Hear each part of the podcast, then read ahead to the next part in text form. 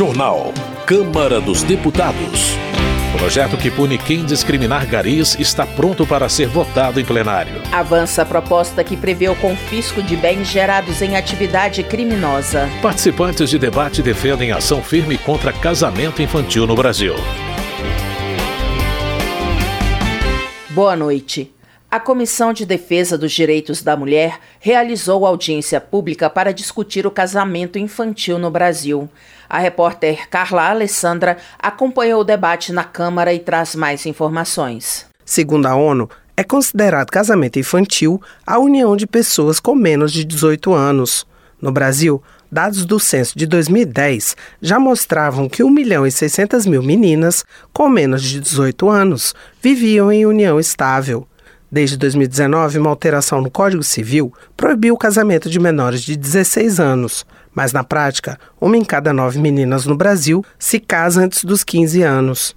A representante do Instituto Alana, Mariana Azar, explicou que, mesmo alarmantes, os dados não correspondem à realidade do casamento infantil por causa da subnotificação e por ser uma grave violação dos direitos humanos, a prática deve ser combatida por toda a sociedade. Não cabe só ao Estado, não cabe só às famílias, que no Brasil temos uma, uma cultura de culpabilizar muito as famílias e cabe sobretudo a nós também enquanto comunidade. Ainda que não, há pessoas que não tenham filhos, filhas, mas é um compromisso enquanto coletividade, enquanto sociedade, é proteger os direitos de crianças e adolescentes. A representante da Agência de Desenvolvimento Populacional da ONU, Luana Silva, ressaltou que o casamento precoce aumenta ainda mais as desigualdades sociais. Então, muitas vezes, o casamento é um impeditivo de ir para a escola.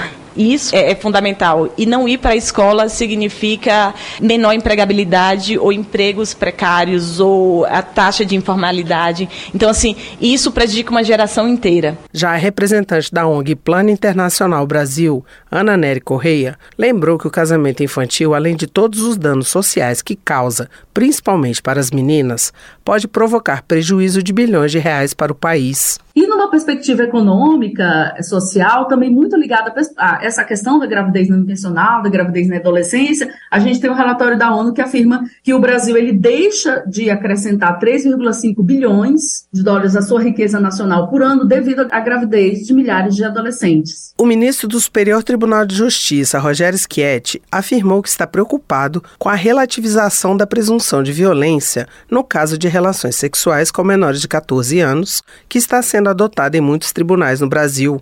Para ele, o abrandamento sistemático das penas para esse tipo de crime pode fazer com que essas condutas voltem a ter uma punição branda. Segundo o ministro, o país não pode ver como normal a relação entre adultos e crianças, que devem ser protegidos pelo Estado e por toda a sociedade. A deputada Samia Bonfim, do pessoal de São Paulo, sugeriu que o Brasil seja denunciado nos tribunais internacionais, uma vez que o país é signatário de convenções internacionais de proteção a crianças e adolescentes, para que se comece a eliminar o casamento infantil da realidade do país. Se o orçamento não está sendo voltado de fato para isso, para que seja. Se há brechas na legislação, para que elas sejam adaptadas. Isso não significa uma cobrança sobre um governo específico ou outro, não. É o Estado brasileiro se estruturando e se organizando. Samia Bonfim sugeriu ainda que os deputados devem se empenhar para a mudança na lei vigente, voltando à ideia original de proibir casamento de pessoas com menos de 18 anos. Da Rádio Câmara de Brasília, Carla Alessandra. Direitos Humanos. Soraya Santos, do PL do Rio de Janeiro, destaca as conquistas legislativas que têm impacto direto na proteção das crianças. A parlamentar menciona a aprovação de uma lei que obriga os médicos a denunciarem casos de maus tratos infantis. Soraya Santos também cita a lei Henri Borel, que prevê medidas protetivas a crianças vítimas de violência doméstica. Ela elogia o comprometimento da bancada feminina com a causa e salienta a necessidade de corrigir injustiças por meio da legislação. Franciane Bayer, do Republicanos do Rio Grande do Sul, ressalta a importância da família como base da sociedade.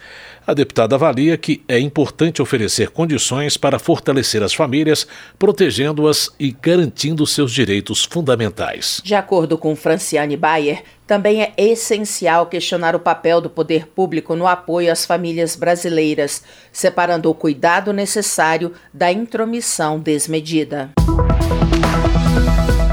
A Câmara aprovou o projeto do Marco Temporal para a Demarcação de Terras Indígenas. Na avaliação de Ivan Valente, do pessoal de São Paulo, o texto que seguiu para análise do Senado representa um retrocesso para o Brasil. Ivan Valente ainda critica a tentativa de civilizar os indígenas com valores capitalistas, ignorando sua rica cultura ancestral. O deputado enfatiza que as terras indígenas são as áreas de maior proteção ambiental que beneficiam toda a humanidade. Ele espera que o Senado rejeite a proposta. Já Eli Borges, do PL do Tocantins, é favorável à tese do marco temporal para a demarcação de terras indígenas. Para o congressista, a regularização do espaço dos povos originários evita conflitos e permite o desenvolvimento das comunidades tradicionais. Eli Borges defende a delimitação de seus territórios geográficos às áreas ocupadas até a data da promulgação da Constituição de 1988. De acordo com o parlamentar, o marco temporal é uma forma de garantir direitos equivalentes a todos os cidadãos. Economia. Heitor Chu, do PSB Gaúcho, defende que o governo federal priorize investimentos para fortalecer a indústria nacional. Ele entende que é preciso reindustrializar o Brasil, já que, segundo o deputado, o setor é a principal base econômica que sustenta a sociedade. Heitor Chu também destaca os 100 anos de criação da Previdência Social, celebrados em 2023. O parlamentar enfatiza a importância dos direitos previdenciários para garantir benefícios básicos da população mais vulnerável. De acordo com Valdenor Pereira, do PT da Bahia, os indicadores econômicos do primeiro trimestre de 2023 revelam que o Brasil está de volta aos trilhos do progresso. O deputado cita dados que mostram um crescimento econômico de 3,9%, a maior alta desde 2010. Valdenor Pereira ressalta a queda dos preços dos combustíveis, o aquecimento do comércio dos shopping centers e a redução da taxa de desemprego. Ele avalia que os resultados promissores gerados pelo governo federal impactam positivamente na qualidade de vida da população brasileira. Desenvolvimento Regional. Enderson Pinto, do MDB do Pará, é favorável à exploração de petróleo na foz do rio Amazonas. Ele cita documento emitido pelos estados da Amazônia Legal apoiando a perfuração do poço e espera que o Ibama reveja o indeferimento do pedido de exploração. Enderson Pinto destaca o histórico da Petrobras de mais de 20 anos sem acidentes de vazamento e ressalta a importância da produção de petróleo na Amazônia. O deputado se pergunta por que a região norte não pode explorar o produto, enquanto outros estados, como Rio de Janeiro e São Paulo, podem. Transportes. Geraldo Rezende, do PSDB de Mato Grosso do Sul, comemora o compromisso assumido pelo Ministério de Portos e Aeroportos de disponibilizar os recursos necessários para a construção do novo terminal do aeroporto de Dourados. Segundo ele, serão investidos mais de 40 milhões de reais na obra. Geraldo Rezende reitera que a construção do novo terminal é um marco importante para a cidade de Dourados e região, que conta com indústrias de proteínas animais e vegetais, universidades e um comércio em crescimento. Cobalcini, do MDB, celebra o início dos estudos que visam melhorar a infraestrutura rodoviária de Santa Catarina por meio de um programa de parceria público-privada. O deputado conta que o Ministério dos Transportes já contratou um estudo de viabilidade técnica, econômica e ambiental para duplicar rodovias no estado. Cobalcini argumenta que, embora Santa Catarina seja um estado com economia forte, sua infraestrutura rodoviária é precária e está atrasada há pelo menos 30 anos. Ele menciona a falta de rodovias duplicadas no interior do estado, que contrasta com a região litorânea mais conhecida pelos turistas. Política. Na avaliação de Jorge Sola, do PT da Bahia, em poucos meses o governo federal já conquistou importantes avanços, como, por exemplo, reajustes em programas sociais, ampliação de recursos para educação e saúde, aumento salarial para servidores públicos e recuperação de investimentos em infraestrutura. Jorge Sola acredita que a união de todos e o fim das políticas de ódio e discriminação vão permitir a reconstrução do país. Por outro lado, Gustavo Gayer, do PL de Goiás, afirma que o governo Lula trouxe de volta um cenário de negociações obscuras e manipulações políticas. O deputado denuncia que o Executivo Federal ameaça usar o Supremo para chantagear o Congresso e tentar impor suas vontades. Gustavo Gayer pede que os parlamentares atuem em consonância com as demandas dos eleitores e não se submetam às pressões e interesses de um governo que ele considera criminoso. O parlamentar ainda repudia o uso de emendas e cargos para manipular congressistas. Jorge Guetem, do PL de Santa Catarina, pede que o governo federal e os líderes que o representam no Congresso tratem os parlamentares com respeito, independentemente do partido político, principalmente porque o governo se diz aberto ao diálogo. Jorge Guetem observa que há muitas matérias importantes que ainda precisam ser votadas e é preciso focar em ações para beneficiar o povo, incentivando o comércio, as pequenas empresas e os trabalhadores para não agravar ainda mais a situação econômica do país. Comissões. Avança na Câmara a proposta que prevê o confisco de bens gerados em atividade criminosa. A repórter Silvia Munhato traz mais informações sobre o texto. A Comissão de Constituição e Justiça da Câmara aprovou proposta que muda o texto constitucional para incluir entre as funções do Ministério Público a promoção de inquérito civil e ação civil pública com a finalidade de confisco de bens e valores que sejam resultado de atividade criminosa, improbidade administrativa ou enriquecimento ilícito. A proposta é de 2015, tendo sido enviada ao Congresso pela então presidente Dilma Rousseff. A proposta também determina que a Advocacia Geral da União e as procuradorias dos estados, do Distrito Federal ou dos municípios tenham competência para, juntamente com o Ministério Público, mover as chamadas ações civis de extinção do direito de posse ou de propriedade. A Comissão de Constituição e Justiça avalia se a proposta está de acordo com o ordenamento jurídico. O relator na comissão, o deputado Helder Salomão, do PT do Espírito Santo, apresentou parecer pela admissibilidade da matéria. O deputado Alencar Alencar Santana, do PT de São Paulo, defendeu o texto. Não é justo que aquilo que foi objeto do crime é, determinado bem é, auferido por aquela pessoa que praticou o crime, ele possa eventualmente ser punido, mas esse bem eventualmente continuar usufruindo. Na discussão da matéria, o deputado Capitão Alberto Neto, do PL do Amazonas, citou o caso recente no qual o Superior Tribunal de Justiça, por falta de previsão legal, teve que devolver bens, inclusive um helicóptero, para um traficante. Segundo o governo, a proposta tem respaldo em acordos internacionais firmados pelo Brasil. A proposta que prevê o confisco de bens resultado resultado de atividade criminosa será agora analisada por uma comissão especial antes de ir ao plenário. Da Rádio Câmara de Brasília, Silvia Minhato. Relações Exteriores.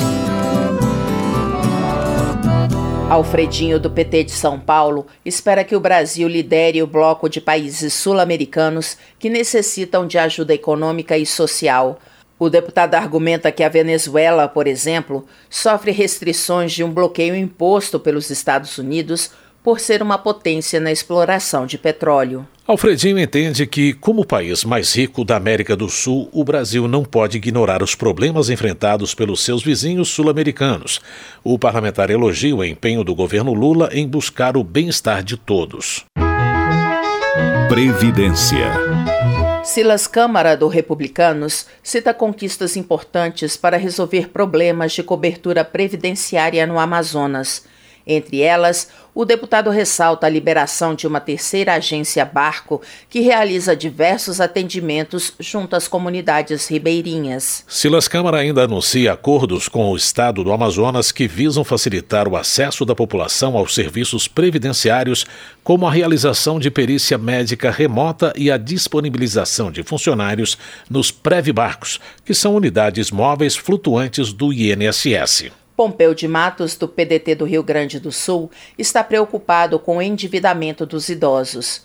O deputado explica que a inadimplência entre os aposentados aumentou por causa dos juros altos, da inflação e do custo elevado dos remédios. Pompeu de Matos reitera que os idosos foram os que mais sofreram durante a pandemia e se viram obrigados a sustentar suas famílias diante da falta de renda dos filhos e netos.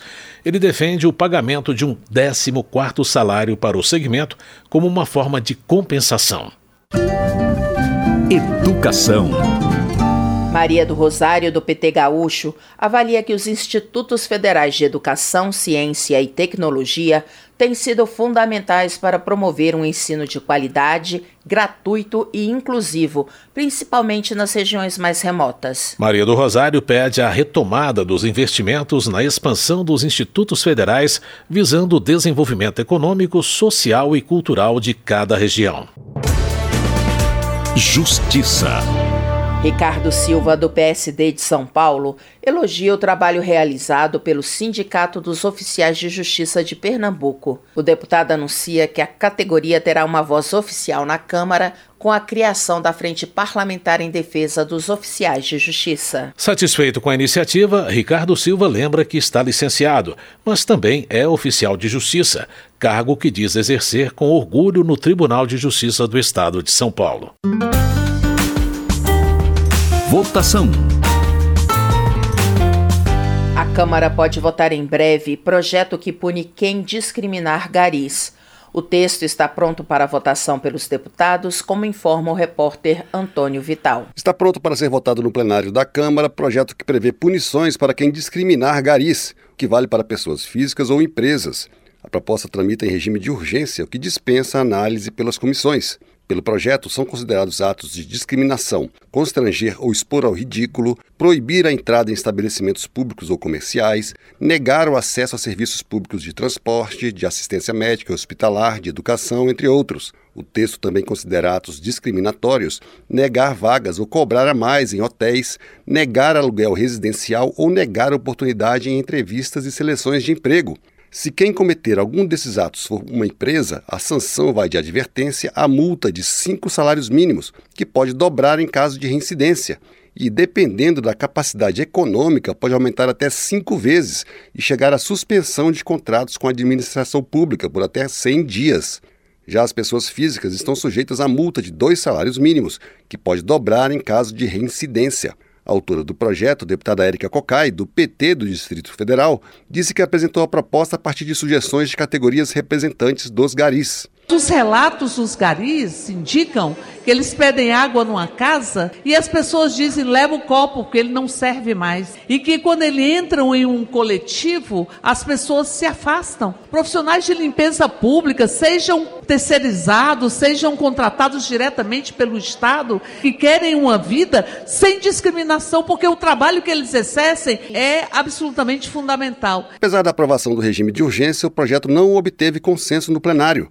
Para o deputado Gilson Marques, do Novo de Santa Catarina, a punição para quem discriminar garis é uma discriminação contra outras categorias de trabalhadores. É muito fácil justificar o porquê do gari a pessoa que faz limpeza no serviço público, ela está sendo ofendida e o vagabundo, o criminoso que cometeu essa ofensa tem que ser penalizado. O difícil é justificar por que, que o eletricista, o servente de pedreiro ou até a pessoa que faz o serviço de limpeza para uma empresa privada não pode ser vítima desse crime. O projeto ele é discriminatório. Já a deputada Bia Kisses, do PL do Distrito Federal, considera que o projeto discrimina os próprios garis, segundo ela, tratados de maneira diferenciada.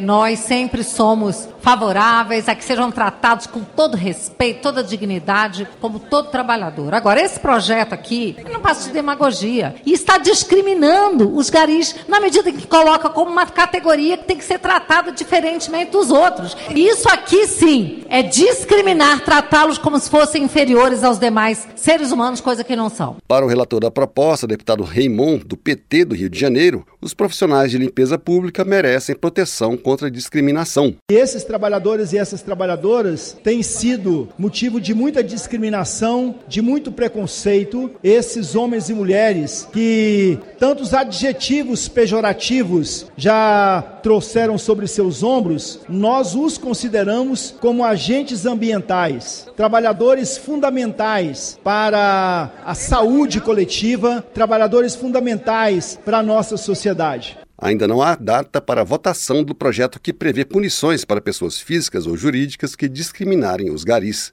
Da Rádio Câmara de Brasília, Antônio Vital. Termina aqui o jornal Câmara dos Deputados, com trabalhos técnicos de Everson Urani e apresentação de Luciana Vieira e José Carlos Andrade. Uma ótima noite para você. A Voz do Brasil retorna amanhã. Uma boa noite. Você ouviu A Voz do Brasil. Boa noite.